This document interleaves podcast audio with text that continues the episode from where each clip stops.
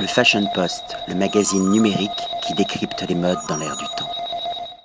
Patrick Thomas pour le Fashion Post, toujours à Helsinki, dans un splendide restaurant, au restaurant Spice d'Helsinki, élu meilleur restaurant 2015, pas de la ville d'Helsinki, mais carrément du pays de la Finlande.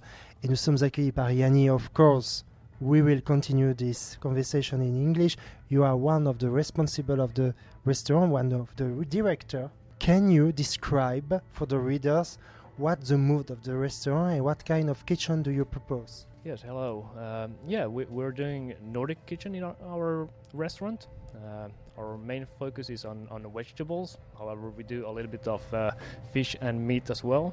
Our kitchen is uh, natural, and um, as we're a small restaurant, we, we work with a lot of small producers, and um, yeah, that's that's about it. Your kitchen, I, I will define because I, I was lucky uh, to, to, to taste your kitchen. And it's like Finnish mentality.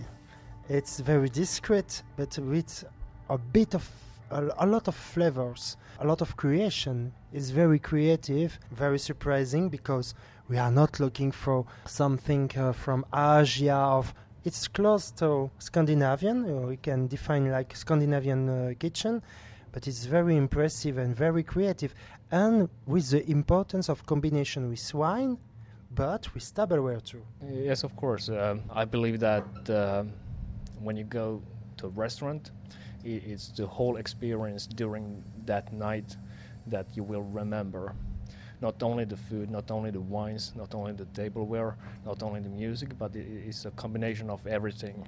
And uh, yeah, we, we try to think about every aspect uh, you have when having a dinner at us. How do you make the selection of wine, and how do you make the selection of tableware? Um, wine wise, um, we like to work with um artisan wineries, and uh, when, when creating a new dish of food, uh, we we always have a at least two or three tastings with different wines, and uh, just trying out different different combinations. And when we find find the right combination for that food, after that we are ready to serve serve the dish as well.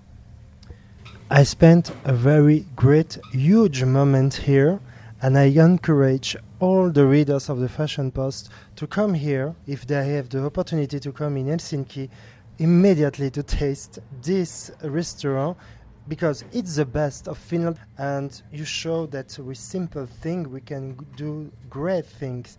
Congratulations and see you soon. Thank you. I hope to see you soon again. Le Fashion Post, le magazine numérique qui décrypte les modes dans l'air du temps.